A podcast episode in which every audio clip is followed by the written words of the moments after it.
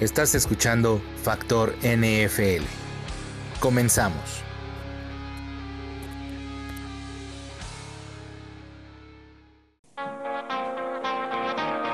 Hola, ¿qué tal amigos? ¿Cómo están? Muy buena tarde, tengan todos ustedes. Bienvenidos a este podcast de Factor NFL. Yo soy su amigo Ek Martínez y estamos hoy terminando la semana 10 con un partido fenomenal, creo yo. Pues tambaleará o tambalea no sé si esté bien dicho, tambaleará.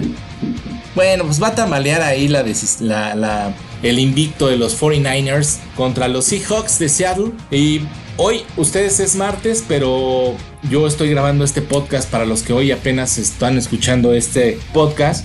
Este, pues yo los grabo los días lunes para tener la información para ustedes el día martes temprano. Por lo tanto, pues Apenas va a empezar el partido de los 49ers contra los Seahawks. Esperemos que sea un encuentro de garra, que sea un encuentro eh, del cual nos tienen acostumbrados estos señores, tanto los Seahawks como los 49ers en esta temporada, con Russell Wilson y por el otro lado con Jim Garoppolo. Entonces, eh, quiero primero recordarles mis redes sociales, arroba calmo en Twitter y en serie en Facebook. Ahí nos pueden contactar, nos pueden decir todo lo que piensan, opinan de este podcast y si ustedes tienen alguna, algún comentario sobre lo que aquí se platica, pues se los agradecería enormemente que se contacten con ustedes. Muchas gracias a toda la gente que nos escucha en Centro y Sudamérica. Los, los lo he repetido mil veces. Muchas gracias. Obviamente el grueso de la gente que nos escucha es aquí en México, pero eh, en Estados Unidos también nos escuchan bastante. Una sorpresa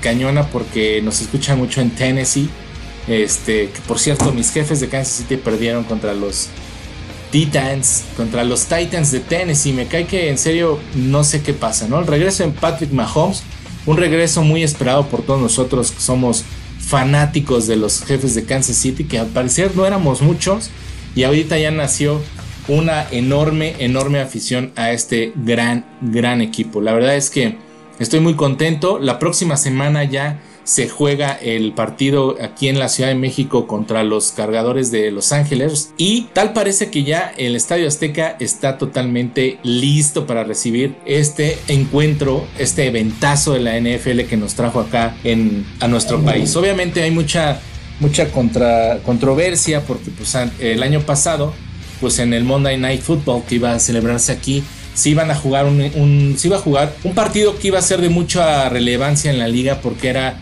el encuentro entre los jefes de Kansas City, favoritos para llegar al Super Bowl, y también a los Rams de Los Ángeles, que era el otro, que ellos sí llegaron, que ellos sí llegaron al Super Bowl contra los Patriotas, pero pues se anticipaba, ¿no? Que este podría haber sido la final o el Super Bowl en la temporada pasada.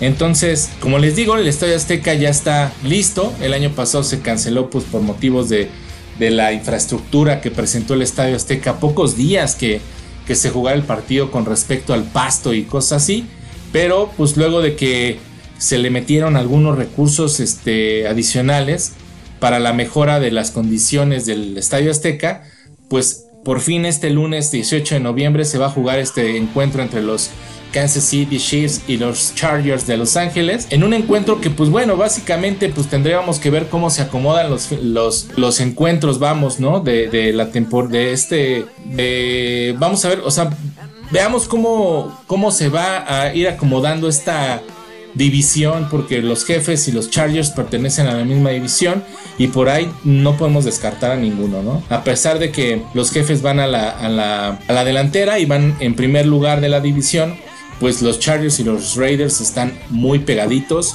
y pues por ahí pueden suceder sorpresas antes de que se acabe la temporada regular, ¿no? Pues se hizo, como bien les digo, eh, en esta semana eh, se hicieron varios, varios arreglos, se contrató un nuevo consultor de, campo, perdón, obviamente recomendó la NFL para que revisaran todo el terreno y todo lo que se iba a hacer se instaló un nuevo sistema de drenaje de, tuberías. Dicen que por ahí todo fue base de grava, de arena y sistema de riego, que se puso por ahí de junio más o menos. Entonces ya obviamente ha estado jugando por ahí los equipos de fútbol que es el Club América y el, Cruz Azul, que juegan en este, en este campo, pero se evitó eh, planear conciertos en el Estadio Agosto, en el Estadio Azteca desde agosto pues, a noviembre. Eh, no ha tenido, de hecho, encuentros de fútbol en lo que va del mes.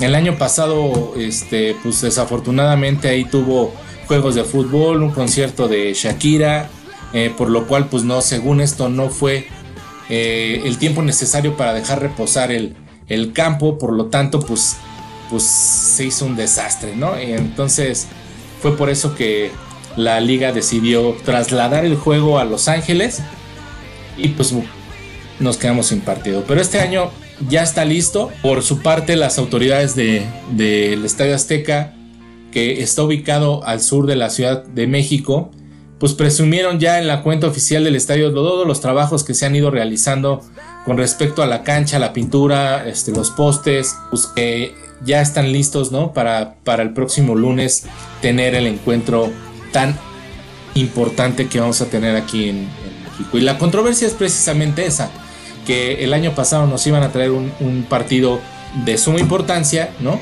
Relevancia porque se, como les digo, se catalogaban a estos dos equipos, a los Chiefs y a los Rams como, como una final adelantada y hoy nos traen esta, este partido de conferencia, de división entre los Chiefs y los Chargers. Este, les digo, no hay que descartar a los Chargers. Rivers está muy mal, por cierto. La verdad es que no sé qué le pasa ahora a este señor eh, Rivers. Ha tenido unos encuentros bastante difíciles, pero pues no hay que descartarlos, ¿no? Igual a los Raiders, que les digo, están peleando esta división de la, la AFC Oeste. Y pues vamos a tener que que ver pues precisamente este partido para ver cómo quedan situados, ¿no? Esta fin de semana pasado eh, le, los, los, este, los jefes de Kansas City, como les platico, perdieron eh, contra los Titanes de Tennessee en un juego que parecía que en un principio podría ser muy fácil para los jefes de Kansas City y que al final por debido a varios errores que tuvieron en, por jugadores, digamos que eh, por ahí un gol de campo que no pudieron eh, conectar, de repente jugadas mal planeadas, balones sueltos, Patrick Mahomes por ahí en un touchdown que podría haber sido con Tyreek Hill, eh, lo voló, pues decisiones al final que no fueron, yo creo, lo más acertado. Andrew Reid de repente toma decisiones que no acabo yo de entender y pues la defensiva que Así como meten puntos los jefes de Kansas City, pues son los mismos que están recibiendo, ¿no? Al parecer el señor español todavía no, no agarran la onda con respecto a, cómo manejar la estrategia de los jefes de Kansas City. Y pues les digo, ¿no? Habrá que esperar los encuentros de esta semana número 11. Eh, que, pues va a estar bastante, bastante interesante. Los jefes de Kansas City juegan contra los Chargers y por ahí los Raiders de Oakland esta semana eh, se van a enfrentar. Eh, que por cierto, en esta semana jugaron los Chargers contra los, contra los Raiders y ganaron los Raiders por dos, por dos puntitos. Pero, pues, híjole, son encuentros muy, muy claves, ¿no? Abajo de los jefes de Kansas City están los señores de Raiders eh, con 5-4 y, los, y los Chargers, pues, atrasito con 4-6. Entonces, si llegaran a ganar ahorita los jefes de Kansas City, pues se pondrían 7-4 y los Chargers pues tendrían, mantendrían en tercer, se mantendrían en tercer lugar, incluso empatarían con los, los Broncos de Denver, perdón, quien juegan contra los Vikingos de Minnesota. La verdad es que no creo que los Broncos puedan ganarle a los Vikingos, pero en esta liga ahorita están dando sorpresas muy, muy interesantes, ¿no? Este, entonces, pues tendríamos que ver cómo se desarrolla en esta semana estos dos, pues estos dos encuentros, ¿no? Entre los Chargers y los Raiders que van contra también contra los bengalíes. Híjole, que ahí sí es como difícil, pero yo creo que los Raiders pueden ganar. Podrían aparecer como los favoritos ante este equipo de los Bengals, que ustedes saben que ahorita pues no están jugando de la mejor forma, ¿no? Incluso fueron apaleados en la fin de semana por los vikingos, por los Ravens. Que Lamar Jackson está imparable, imparable. La verdad es que este señor Lamar Jackson, como yo les había dicho, es un coreback que es de esta nueva, de esta nueva camada, ¿verdad? Esta nueva forma. Por ahí dicen que es el futuro de la NFL. Exactamente, yo creo lo mismo. Este señor que de verdad te corre, este, te pasa, tiene muy buena lectura, está haciendo muy bien las cosas Lamar Jackson, ¿no? Entonces, esta semana pues demostró Lamar Jackson que realmente Baltimore acertó eh, la contratación, ¿no? En convertirlo en su recluta de primera ronda y en su decisión de diseñarle a modo un sistema ofensivo que explota sus cualidades, ¿no? Increíbles cualidades. Estos Ravens que nunca han dejado de ser protagonistas desde que estuvieron en el Super Bowl. Creo yo que los Ravens ha sido un equipo que se ha mantenido constantemente. Obviamente tienen bajas y tienen altas porque pues obviamente se van deshaciendo de jugadores y van, van regresando otros.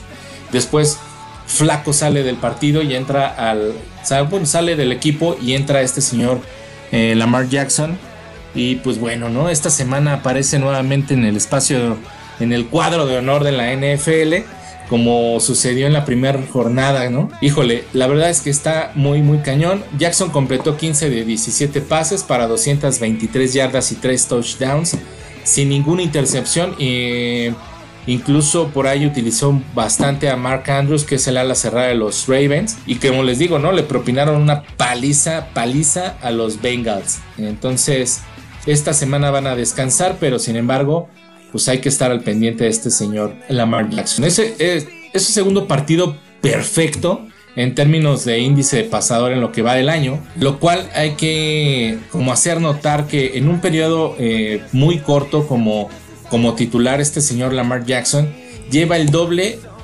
de esta clase de juegos que Aaron Rodgers. Toda su carrera y en la mitad de camino para alcanzar también al señor Peyton Manning, ¿no? Que ya son palabras mayores, que ya son palabras de güeyes que estuvieron haciendo las cosas bastante bien cuando estaban activos, ¿no? Bueno, todavía Aaron, Aaron Rodgers está por ahí.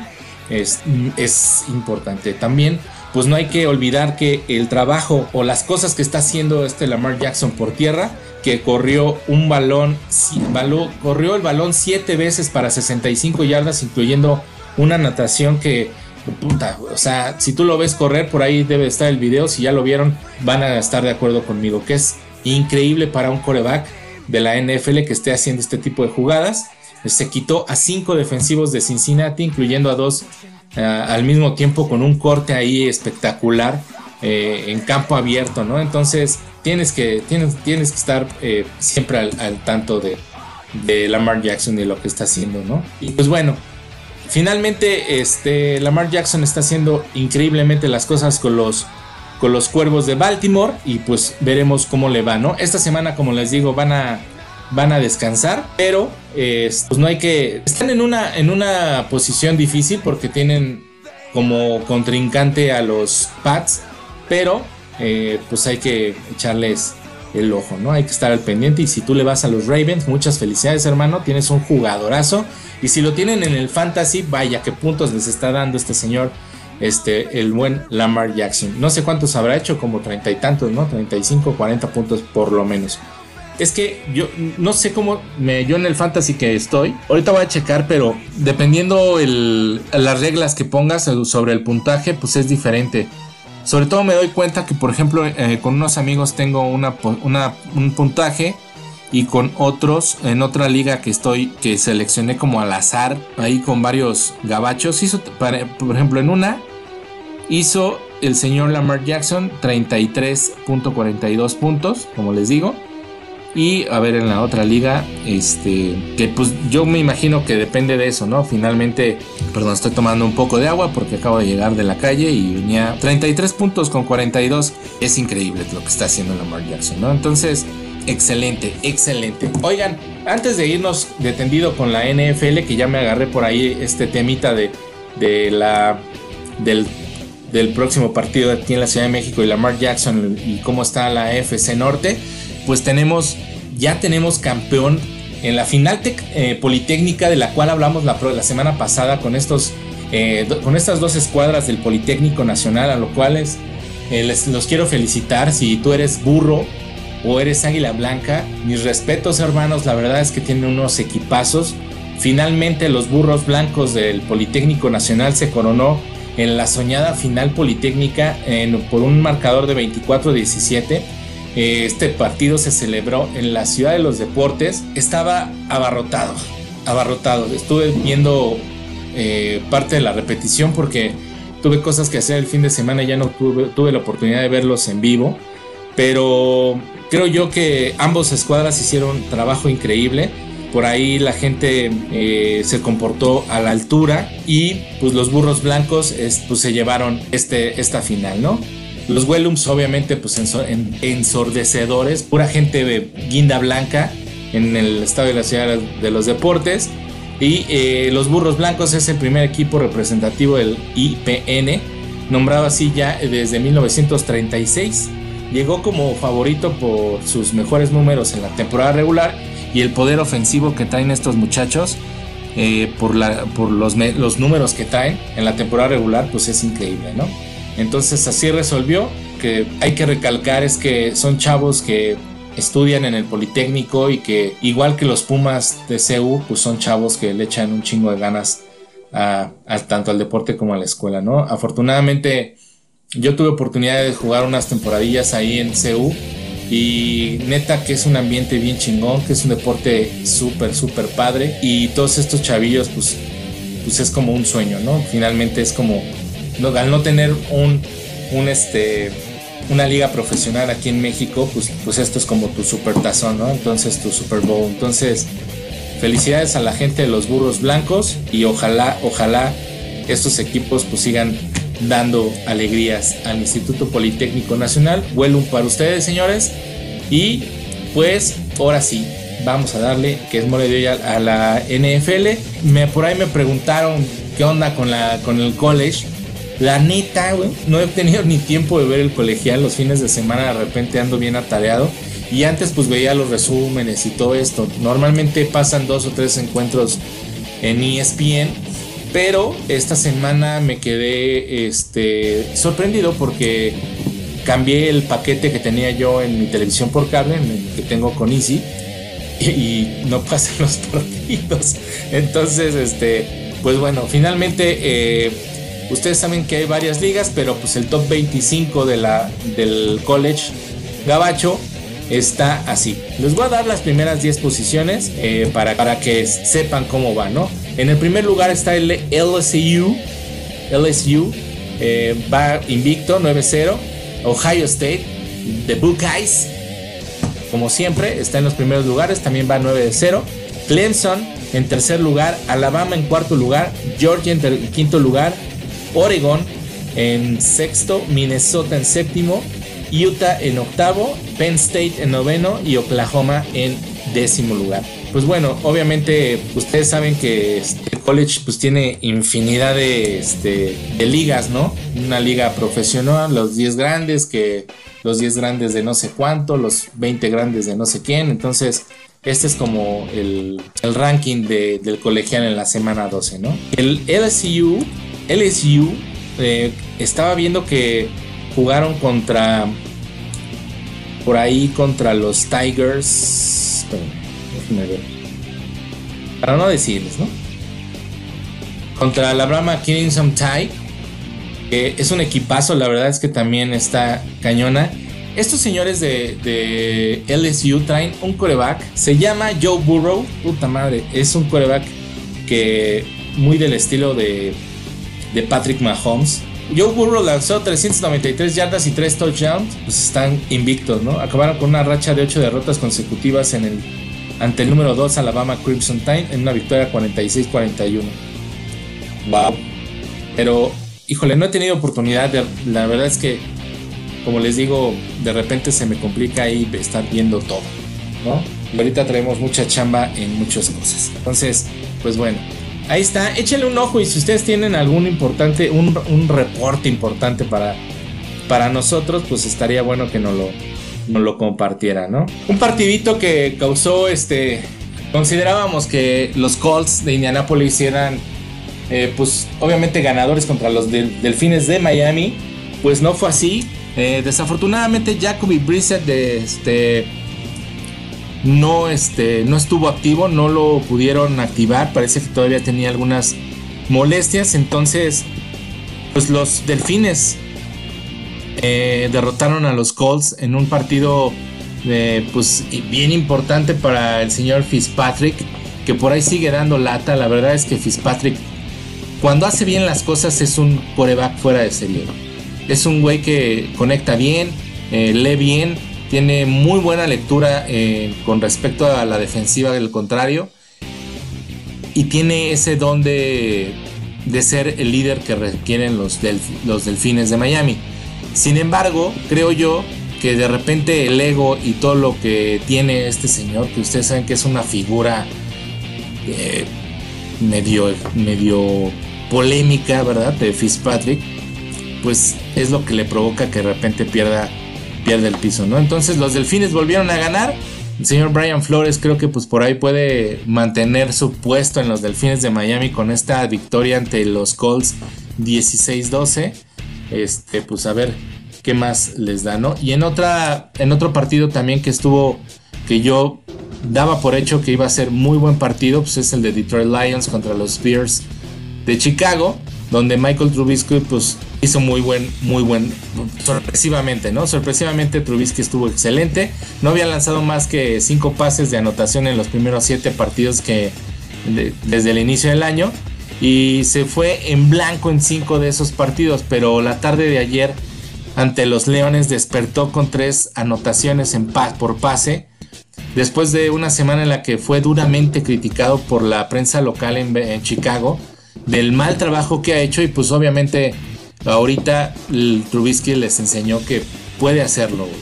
Y a los fans de, Chicago, pues también les dio cachetada con guante blanco, ¿no? Creo que yo, Trubisky, para mí era un coreback que tenía muchas, muchas, muchas, muchas cualidades para ser un grande de la liga. Sin embargo, pues esta temporada le ha ido pésimo, ¿no? Y los Leones de Detroit, que extrañaron, pero cañón a Matthew Stafford, cuya ausencia fue la sorpresa de la jornada, debido ahí a unos problemas con la lesión.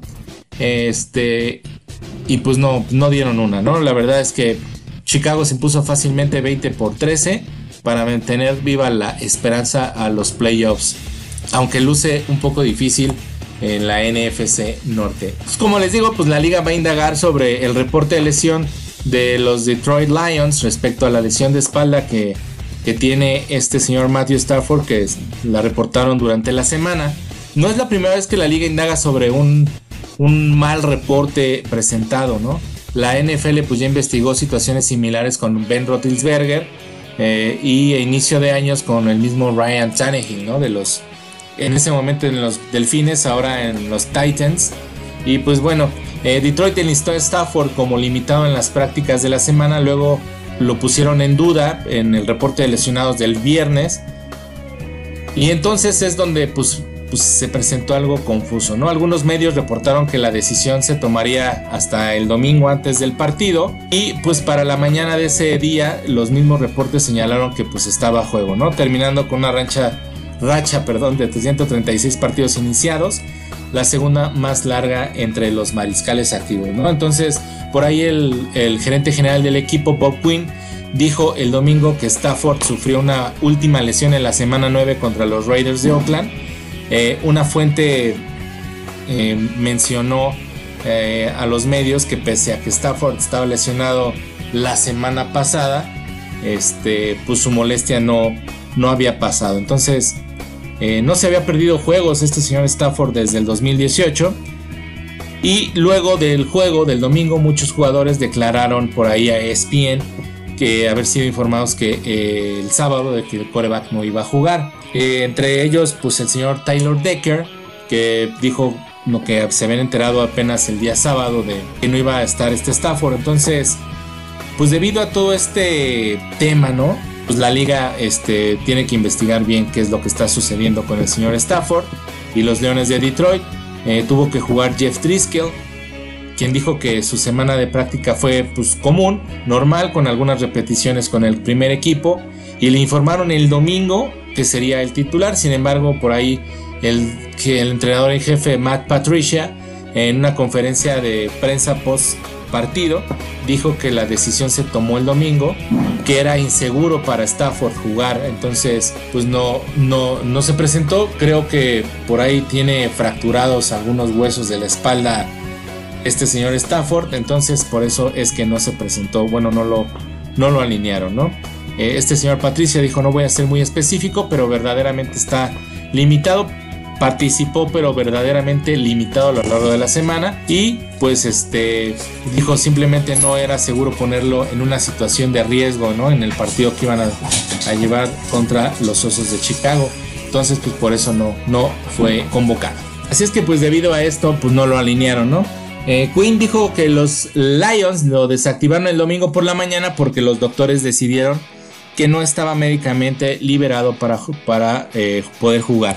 El protocolo de la liga en estos asuntos pues es prácticamente que contactan al equipo y le piden todos los documentos relevantes sobre la lesión del jugador y cómo la están tratando. Entonces, según el manual de la liga, establece que si antes de la llegada del, e, e, si antes de la llegada del equipo al estadio del día del juego ocurre un evento que lleva al equipo a decir que en un jugador no iniciará o no jugará, el equipo debe actualizar su reporte de juego, el Game Status Report, como requiere la norma. Eh, la decisión es tomada después, si la decisión es tomada después del arribo del equipo al estadio y luego se determina que un elemento no puede iniciar o jugar, no se les requiere que cambien el estatus hasta la típica ventana de los 90 minutos antes de la patada inicial del encuentro por lo que, pues bueno, Patricia informó el domingo que Stafford iría, irá eh, día a día, semana tras semana, para recuperarse, ¿no? Este, obviamente él dijo que, pues obviamente Matt Stafford y, él tomaron la decisión junto con, el cuerpo médico, ¿no? Entonces, como les digo, esto ya había pasado con el señor Ben Roethlisberger, que también sucedió algo muy, muy similar, ¿no? Y pues, hablando de los Leones de Detroit, pues en un hecho ahí lamentable, el día de ayer falleció un exjugador, una ex estrella de los Leones de Detroit y de Michigan State, el señor Charles Rogers, por ahí, no sé si lo recuerden, eh, murió el día de ayer a los 38 años. Al parecer tenía eh, un problema con el cáncer en el hígado. Eh, los doctores pues ya lo habían diagnosticado bastante grave, incluso era un cáncer terminal eh, le dieron pocos días de, vida si no conseguía un trasplante eh, que lo pudiera salvar, ¿no? El lunes pasado los Lions se pronunciaron al respecto, dijeron pues que obviamente pues se sentían bastante tristes por el fallecimiento de esta persona, de este Charles Rogers. Era, según yo, era um, profundo, algo así jugaba este señor. No dice aquí en la nota, pero este pues hay varios ex, entrenadores de, de, Rogers y, ex compañeros pues externaron sus palabras y su sentir con respecto a este jugador que como les digo eh, murió debido a una falla hepática y que pues recientemente había sido este diagnosticado con, con cáncer, ¿no? Pues así es, ¿no? Pues lamentablemente pues falleció este señor. Un encuentro que también vi el día de ayer me aventé el partido contra de los Vaqueros de Dallas contra los Vikingos de Minnesota. Dak Prescott me da la sensación que solamente cuando se le presiona es cuando juega. No sé si si sea la crítica, no sé si sea de repente ahí las charlas motivacionales que pueda tener eh, Jerry Jones con respecto a este jugador. Pero Dak Prescott demostró una vez más que puede jugar cuando más se le necesita, ¿no? Los vikingos de Minnesota, sin embargo, hicieron muy buen trabajo a la defensiva, frenaron prácticamente a Ezequiel Elliott, este, no lo dejaron hacer nada, no corrió para nada Ezequiel Elliott, a pesar de que, pues sí, sí hizo dos, tres carrerillas, pero pues no, no les aguantó, eh, fue en un partido bastante cerrada eh, en la victoria 28-24 de este domingo por la noche sobre la victoria de los vikingos de Minnesota sobre los Cowboys. Y este dicen que por Prescott fue el juego, pero creo que yo, eh, varios jugadores se pusieron la, camil, la camiseta. Este señor, este Vander, Vander Edge, qué clase de linebacker. Esos pinches linebackers me fascinan. Qué buen, qué buen partido dio Vander Edge después de su regreso por ahí de unas lesiones que tuvo. Y pues obviamente creo yo que híjole, le faltó ser el líder que realmente necesita los vaqueros de Dallas a la, a la defensiva, ¿no? Pero dio un muy buen partido y obviamente el coreback de los Cowboys pues fue bastante, bastante importante para, la, para, para, para este encuentro, ¿no? Obviamente no hay que descartarlos. Los vaqueros de Dallas creo que siempre han sido un equipo que de repente sale y, y gana juegos. Este señor completó 28 de 46 partes para pases, perdón, para 497, perdón, 28 de 46 pases para 397 yardas, 3 touchdowns para un índice de efectividad del 101.4%. 101.4 puntos, va deseando, pero severas, ¿no? Este, lo cual el señor Jerry Jones salió a decir que Dak estuvo sobresaliente. Nuestra protección no fue la mejor y Dak pudo soltar el balón rápido y hacer jugadas pues increíbles. Por ahí Gallup estuvo haciendo su aparición este, Randall Cobb, que, también eh, hizo ya su aparición con los vaqueros de Dallas en unos partidos pasados, pero, pero pues conectó con todo mundo, conectó con todo mundo, este, con Witten, con Gallup, con este señor Amari Cooper, eh, con Randall Cobb. Creo que Prescott este, hizo excelente trabajo el día de ayer.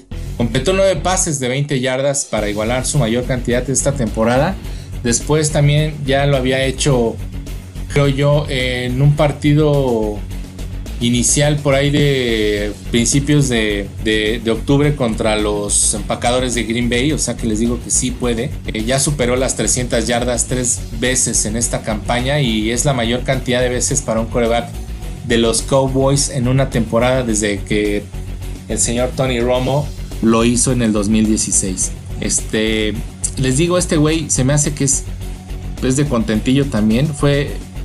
De repente sale a hacer cosas importantes, ¿no? Por ahí Prescott estaba escuchando la conferencia de prensa que hizo después de, del partido y dijo: Solo me concentré en mis lecturas, confié en la manera que se movían mis receptores.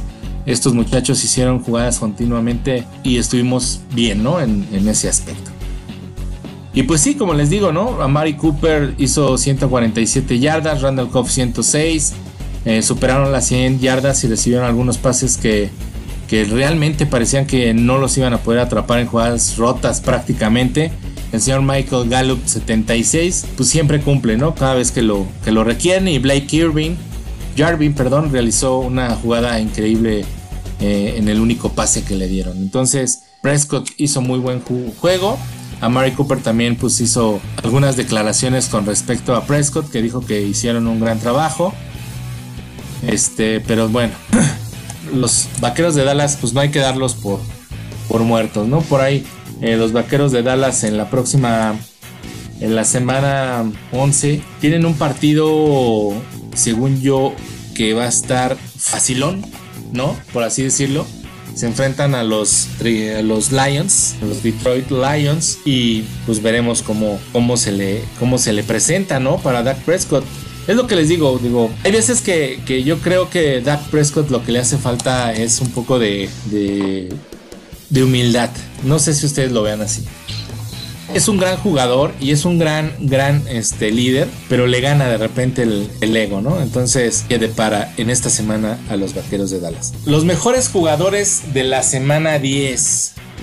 Me preguntan por aquí. Ahorita, creo yo que sí, Ryan Tannehill de Tennessee hizo un gran trabajo. A mí, fíjense que Ryan Tannehill, desde que estaba en Dolphins, es un coreback que me ha gustado bastante. Se me figura mucho a los inicios de Drew Bledsoe y creo yo que puede dar mucho con este, con este equipo de los Titans de Tennessee. Si lo tienes en el, en el Fantasy, esta semana te tuvo que dar buenos puntos. Y pues hay una, hay una lista bastante amplia, ¿no? De, jugadores que ahora dieron buenos resultados, ¿no? Anne Hill, eh, Fitzpatrick, bueno, ahorita les voy a decir más o menos, ¿no? Pero bueno, en otro encuentro también que estuvo bastante eh, reñido ahí, que estuvo interesante, ¿por qué no llamarlo así? Es el partido que tuvieron los Arizona Cardinals contra los Buccaneers de Tampa Bay, donde este, el head coach Cliff Kingsbury no alineó a David Johnson el domingo, este, después de que tuvo ahí un balón suelto hacia el final del tercer periodo y optando por tener pues, al corredor Kenyan Drake eh, para el resto del partido, ¿no? Este fue un poco criticado por, por los fanáticos. Sin embargo, la decisión de Kingsbury de enviar a Johnson a la banca no se debió a la reciente racha de lesiones del corredor. Se debió, perdón, a la reciente racha de lesiones que ha tenido el señor Johnson a lo largo de su carrera.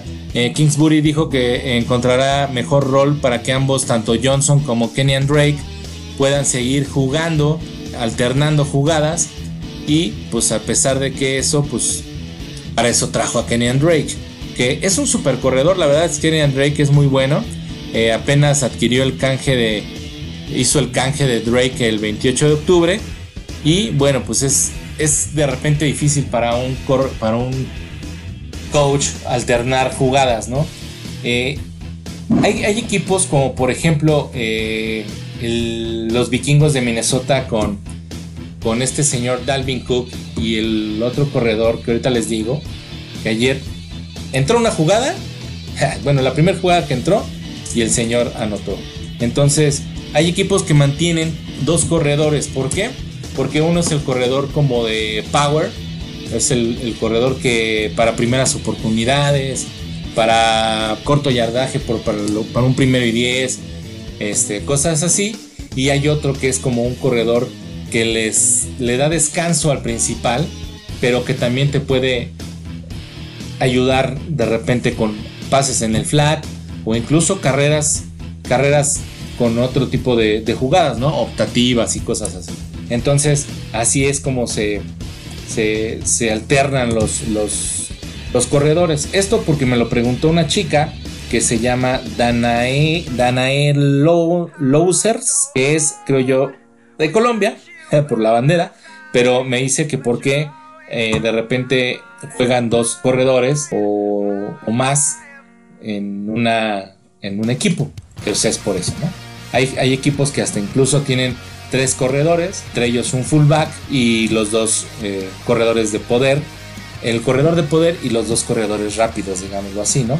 El fullback es el que va a romper la línea, ¿no? Y es el que normalmente usan para, este, de, por ejemplo, para hacer el primero y diez, metes al fullback para que te bloquee, haga buen bloqueo y por ahí pase el, corredor, ¿no? Y hay otros que no lo usan. Hay unos que ahorita ya en la nueva estrategia de, la, de los equipos de la NFL es que muchos ya la posición de, fullback está desapareciendo, ya no lo usan tanto, eh, prefieren mejor tener un corredor, como es el caso de, de Derrick Henry de los Titans, que es un pinche animalote y te da, te atraviesa la línea sin necesidad de, tener un fullback frente, ¿no? Con el puro bloqueo de la línea, pues así es como, como, como hacen su estrategia con respecto a eso, ¿no?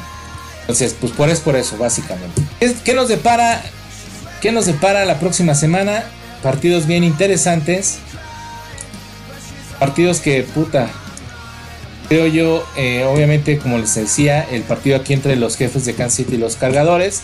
El partido entre los Raiders y los Bengalíes para ver cómo se acomodan los este cómo se van acomodando los estos equipos en la AFC Norte. Eh, Pittsburgh que no hay que descartarlo. Los Patriotas que se fueron de descanso, los Ravens que también están ahí al pendiente, también los que están de descanso, los Tejanos, pues habrá que ver cómo, cómo, este, cómo regresan, ¿no? Como es el caso de los, de los Santos, ¿no? Los Santos de Nueva Orleans que, bueno, no sé si sea el caso de los Santos de Nueva Orleans, que es un equipo que, pues bueno, figuraba para ser uno de los favoritos para llegar a la, Super Bowl o por lo menos a, la, a, la, a los playoffs, pues ahorita vuelven a perder y los Atlanta Falcons que otra vez ganaron, ¿no? Creo yo que los Santos, híjole, como que no sé qué traen, la verdad es que eran favoritos eh, por 13 puntos arriba, más o menos, eh, de acuerdo a algunas casas de apuestas en Estados Unidos. El favorito por mayor margen de puntos que pierde un partido esta temporada en Nueva Orleans estaba 7-1 antes del partido, con 6 victorias de manera consecutiva, y Atlanta estaba al contrario, 1-7 con 6 derrotas consecutivas. Y los Santos de Nueva Orleans pues esperaban pues aún más explosivos, ¿no? Como siempre lo han hecho con este señor Alvin Cámara y ahora con la incorporación de este ala cerrada Jared Cook, Sin embargo, pues, eh, pues no sé, o sea, no sé qué les esté pasando a los Santos. Drew Brees, pues después de su regreso hizo muy buenos puntos, pero ahora eh, pues no le están saliendo las cosas. Tuvieron muchas sanciones, eh, tuvieron alrededor de 12 sanciones que le costaron un promedio de 100 yardas. Y pues Drew Brees fue capturado en seis ocasiones por, pues por este equipo de los Falcons, que también es siempre uno de los que está eh, ahí repunteando y que siempre está como favorito. Pero esta temporada no lo ha sido así. Este, incluso este es el último, eh, el último equipo en capturas con apenas 7 en toda la temporada. Y ahora vienen a, hacerle la malobra a los Santos de Nuevo Orleans. Eh, dice que no jugaron lo suficientemente bien para ganar hoy, realmente contra nadie. Según el entrenador Sean Payton, cuando se le preguntó sobre si el equipo debe prevenir de una caída en el ánimo, él dijo, sería una vergüenza que no pudiésemos hacer las, hacer las correcciones. Y eso será un problema. Es una de esas cosas en este deporte que crean resistencia. Pues sí, definitivamente, ¿no? Como les digo, tiene un equipazo este señor Alvin Cámara que corrió para 24 yardas en un solo cuarto, 24 yardas en 4 acarreos y atrapó 8 pases para 50 yardas. Pero pues Peyton también, ¿no? Le apunta esta situación a las penalizaciones eh, y a un problema ahí que traen con, con las terceras oportunidades, ¿no? Que, fueron las situaciones que, lo, que los mataron. Drew Brees acabó el partido con 45 de 32 para 287 yardas, sin pases de anotación ni intercepciones. La sanción más costosa para los Santos fue probablemente, creo, una decisión por rudeza innecesaria ahí contra GT Gray cuando los Santos seguían 29 eh, con 9 minutos en el reloj y en el cuarto cuarto. Pero este como les digo pues fueron penalizados tres veces cuando cuando permitieron a Atlanta mantener a la ofensiva una serie de 17 jugadas que lo llevaron a una anotación en la primera mitad, ¿no? Entonces también por ahí tuvieron unas lesiones, Marshawn Latimore y Andrew Speed, que son los linieros de los Santos. Latimore pues estaba ahí controlando, es, perdón, eh, Latimore es corner o profundo de los, de los Santos, estaba cubriendo en cobertura con Julio Jones. Eh, dejó el partido por una lesión en el muslo, ya no regresó, pese a intentarlo haciendo ejercicios en la banca y todo eso, lo tuvieron ahí haciendo algunas calistecnias para poder si, para ver si podía regresar y el cual no fue así, ¿no? Y pues bueno, lo sacaron y después Jones este, pues, atrapó tres balones para 79 yardas, ¿no? Entonces, eh, tienen tres juegos los Santos divisionales en puerta, empezando con el viaje a Tampa Bay esta semana 11. Entonces, tendrá que ponerse las pilas estos señores, ¿no? Y una leyenda que yo creo que ya se está acabando, amigos, y que es algo que hay que tomar en cuenta. El señor Adam Viniateri eh, igualó la marca histórica en goles de campo, ¿no? El veterano pateador de los Colts de Indianapolis igualó a un miembro del Salón de la Fama este domingo en el partido de la semana 10 contra los Miami Dolphins. Eh, ya llegó a los 709 intentos de gol de campo en su carrera con su segunda patada del día, alcanzando una marca histórica del señor Morten Anderson en el primer lugar, que está en el primer lugar pues, de todos los tiempos, ¿no? Este señor que ha fallado ha tenido bastantes fallas en esta temporada, pero Viniateri llegó a 596 goles de campo conectados en su carrera, un récord en la NFL. Este Anderson se retiró con 565 goles de campo convertidos. Sin embargo, pues como les digo, pues ha sido una temporada complicada para Viniateri, quien ha fallado 5 goles de campo y 6 puntos extra, incluyendo un intento de punto extra este domingo contra los, contra los Miami Dolphins. Eh, que se pusieron arriba en el marcador 12-10 en el último cuarto, ¿no? Eh, y pues así ustedes ya saben que terminaron ganando los Dolphins el encuentro. Oigan, pues en alguna, en una, en un tema así, híjole, que estuvo súper, súper aparatoso, es una lesión que, ahorita que estaba hablando de Trubisky, se me vino a la mente este señor Danny Trevathan de los Bears, sufre, eh, sufrió una aparatosa lesión en el brazo en el juego que tuvieron contra los Lions. Este, este señor que es el linebacker de los Osos de Chicago, pues les digo, sufrió una dramática lesión en el brazo izquierdo a la altura del codo mientras intentaba derribar a, este señor Jeff Driscoll en el duelo de la semana 10 que tuvieron, pues que ganaron, de hecho, contra los Leones de Detroit, ¿no? Y sí, pues como les digo, pues en una jugada bastante, bastante lamentable para este señor Trey Batten, eh, quien les digo persiguió a Driscoll hacia el lado derecho del campo en busca de, capturarlo y derribarlo, obviamente, mientras eh, el señor Driscoll se deshacía del ovoide. Trey Batten, pues como que mete el, colocó el brazo sobre el césped, el cual pues se le dobló de una manera bastante, bastante fea. Entonces, este señor inmediatamente lo llevaron fuera del campo y lo llevaron a los vestidores para, para atenderlo. El equipo describió eh, como la lesión como un problema en el codo y en primera y en primera instancia pues calificó su regreso como questionable, cuestionable, ¿no? Eh, en este partido que pues que ganaron los los Bears 20 por 13. Próximo encuentro que es su cuarta temporada con los Osos de Chicago. Antes jugó este para los Denver's Broncos Denvers. Otro quarterback que también hizo las cosas bastante bien es el señor Kyler Murray de los Arizona Cardinals. Les decía hace un rato que tuvieron un partido bastante interesante contra los Bucaneros y impulsó también impuso una nueva marca también de la NFL de pases lanzados sin intercepción para un novato tras llegar a 177 en el primer cuarto del duelo que tuvieron contra los Bucaneros. La marca la marca anterior, digámoslo así, era del señor Derek Carr que tenía 176 eh, yardas y la impuso en el 2014.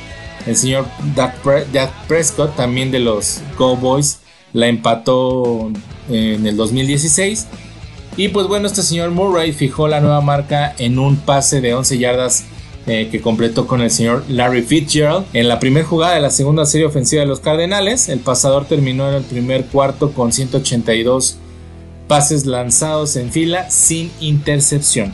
Eh, Murray, quien suma solo 4 cuatro, intercepciones en la actual temporada, sufrió la última eh, intercepción en la semana 4 contra los Atlanta, contra los Seahawks de Seattle, que pues sabemos que, este señor tiene muy buen brazo, el señor Murray, ¿no? también otro coreback que, que tenía una marquita era Gardner Minshew de los Jaguares de Jacksonville, eh, que tenía la marca de pases lanzados sin intercepción en la actual campaña con 163 antes de que Murray lo superara pues esta semana, ¿no? Eh, la derrota 28-25 eh, que sufrieron ante los 49ers precisamente. Entonces, pues felicidades al señor Kyler Murray, que es un novatazo, ¿eh? un novatazo de estos. Yo no me canso de decir que este es el nuevo futuro de la NFL. Jugadores como Kyler, Lamar Johnson, Patrick Mahomes. La primera camada, digamos, de este tipo de jugadores, pues puede ser Russell Wilson, Cam Newton, que si no te lanzaban, corrían. Entonces, bastante bueno la, temporada para este señor, pues a ver qué onda. Y otro señor que de verdad es que ya, este jugador que a pesar de no tener equipo, de ya estar fuera de la NFL, sigue, dando noticias en la liga, es el señor Antonio Brown. Según Brown, pues sigue buscando regresar a la NFL. Tenía programada una audiencia con autoridades de la liga para discutir sobre pues, los alegatos que ha tenido en su contra sobre, sobre este asalto sexual del cual lo acusaron. Si Brown recibiera una oferta de cualquiera de los tres equipos que lo han contactado en la NFL, pues la liga se prepararía para colocarlo en la lista del comisionado de acuerdo a los informantes. Lo que significa que si es puesto en la lista, la franquicia que lo firma tendría que pagar hasta que la investigación de la liga se resuelva, algo que pues no podría ocurrir hasta que termine la campaña, ¿no? Antonio Brown pues no ha dado toda la evidencia a la liga, la cual ya se le fue solicitada para tener un mejor entendimiento del caso, de acuerdo a los informes que han dado. El agente de Brown, eh, este señor Drew Rinshouse, eh, señaló a los medios, en este caso a ESPN, eh, que confía en que Antonio Brown jugará otra vez en esta temporada, lo cual yo descarto totalmente, incluso yo descarto que Brown regrese a la NFL. Yo no sé cómo se atreven gente neta a pensar que, bueno, equipos, ¿no? Sí lo han buscado, no, no han dicho qué equipos son los que están interesados en Antonio Brown. Por ahí se hablaba de que Jets estaba buscando y también se hablaba de que creo, ay, no me acuerdo quién era, Jacksonville.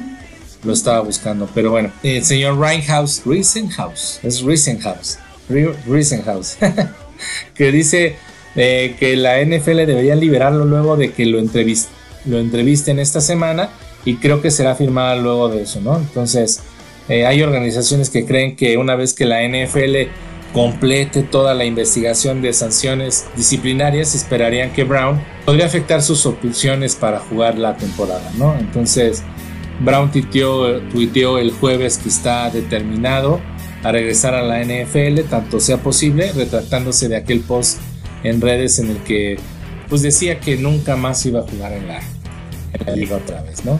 Tiene 31 años, este, este señor, eh, yo creo que todavía podría dar buenas temporadas en la NFL si se concentrara realmente en jugar realmente como debe de ser, pero bueno, este, está siendo investigado por la NFL luego de una demanda de una exentrenadora eh, que se llama Britney Taylor, que alega haber sido asaltada sexualmente por Brown en múltiples ocasiones y pues Brown también fue acusado conducta inapropiada sexual en su hogar por un artista que trabajó con él en el 2017, ¿no? Entonces, Brown solo jugó un partido en, este, en esta temporada, en el 2019, en la semana 2 contra los Miami Dolphins.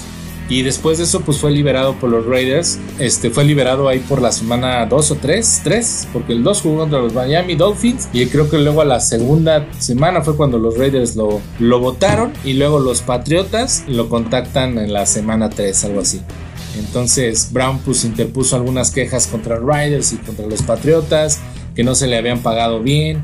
Este, el jugador busca 39.775 millones de dólares en salario perdido entre bonos y el dinero garantizado que le han ofrecido estos, estos este, equipos, ¿no? Entonces, pues yo como les digo, yo creo que el señor Antonio Brown pues ya, ya no va a, jugar en la liga. No creo que de verdad un equipo por ahí lo, lo, puede reclutar, sí, sin ningún problema, pero pues por ejemplo está el caso de este señor eh, Kaepernick. Lo único que hizo fue expresarse con respecto a ciertas cosas que, él creía que eran importantes o que creemos que es importante, que es el racismo y cosas así. Y pues al final de cuentas los 49 lo mandaron al carajo. Este, por presión yo creo de la liga, sí, y pues él está listo para jugar. Incluso yo he visto videos donde él está entrenando. Ahí va a un campamento por ahí de, de corebacks que, que, usan para, para mantenerse en forma y, trabajar conforme a su técnica. Pero bueno, pues no creo que este señor Brown regrese. Como les decía, la próxima semana, la semana 11 de, de la liga, va a tener partidos um, interesantes. Uno de ellos es el partido que se va a llevar a cabo entre los eh, Baltimore Ravens contra los Tejanos de Houston, que es un partido que va a explotar porque sabemos que los Tejanos están en un muy buen, eh, están haciendo un muy buen papel y los Baltimore Ravens, pues obviamente con Lamar Jackson y todo lo que está haciendo, pues este, obviamente pues se presta para que sea un muy buen encuentro. Otro partido que creo yo que podría ser bastante interesante es el de los Pats contra las Águilas de Filadelfia este partido que normalmente, pues creo que yo ha ganado más veces obviamente los Patriotas, pero siempre saca chispas. Eh, las águilas que no están muertos, andan de parranda nada más, van 5-4 en la, en, su temporada, pues creo que podrían por ahí representar un problemilla para los Pats, creo yo. Y eh, el otro partido, pues podría ser, no, pues creo que esos son los dos partidos, ¿no? Y obviamente, pues la expectativa que tenemos acá eh, con el partido entre los Chargers contra los Kansas City Chiefs, pues que también va a ser importante para la división AFC o oeste, como lo dije en un principio. Podría ser otro partido relevante el que van a tener los Broncos de Denver contra Minnesota, por lo mismo, de ver cómo se acomodan los lugares ahí en, la división. Y este, en, otra, en otra división podría ser otro partido importante, el de los Vaqueros de Dallas contra los Leones de Detroit que obviamente por todo lo que hemos comentado sobre Matt Stafford, pues con este señor Driscoll no les veo muchas cosas, aparte que perdieron también por ahí a Ty Johnson por, por problemas, problemas de conmociones, entonces pues para los Leones pues está complicado, complicado la situación. Para pues, ganarle a los vaqueros que de repente pues dan muy muy buenos partidos, ¿no? Es, pues creo yo es la información más importante, como siempre ya saben, todo revuelto, este, disculpen ustedes también el ruido, que pues lamentablemente pues vivo en un edificio, ¿verdad? Que parece más bien pinche vecindad aquí en la Ciudad de México. El día que, el día que, de verdad, el día que no grabo mis podcasts, está callado. El día que me pongo y me decido a hacer la grabación de mi podcast, salen los niños de acá enfrente o el pinche perro del vecino de atrás también se pone a ladrar o este mi pequeño André se pone histérico como bebé que es a este a llorar. Entonces, pues bueno, esta es yo creo la, la, información más relevante. Hay que eh, estar al pendiente de toda la, la próxima semana. La semana empieza yo creo, la semana 11 es el partido. El partido empieza este día jueves contra Pittsburgh, contra Cleveland que pues bueno, sabes que Pittsburgh todavía está como en la cuerdita floja, los Browns no más no dieron no dieron tinta de ese equipo que podría haber llegado a ser haber tenido una buena temporada. Entonces creo que ya va a jugar Karim Hunt y podría ayudarles junto con Shop. Qué difícil situación para los Browns, que van 3-6. Y pues Pittsburgh, ¿no? Que Pittsburgh ganó ahorita este eh, su encuentro del domingo contra, contra los Rams 17-12, ¿no? Entonces así empieza la semana número 11, el jueves Pittsburgh contra Cleveland, que podría también ser de los buenos encuentros, ¿no? Que ya sabemos que tienen ahí una cierta rivalidad. Pero en fin, pues muchas gracias por escucharme. Eh, les mando muchos saludos. Que estén muy bien.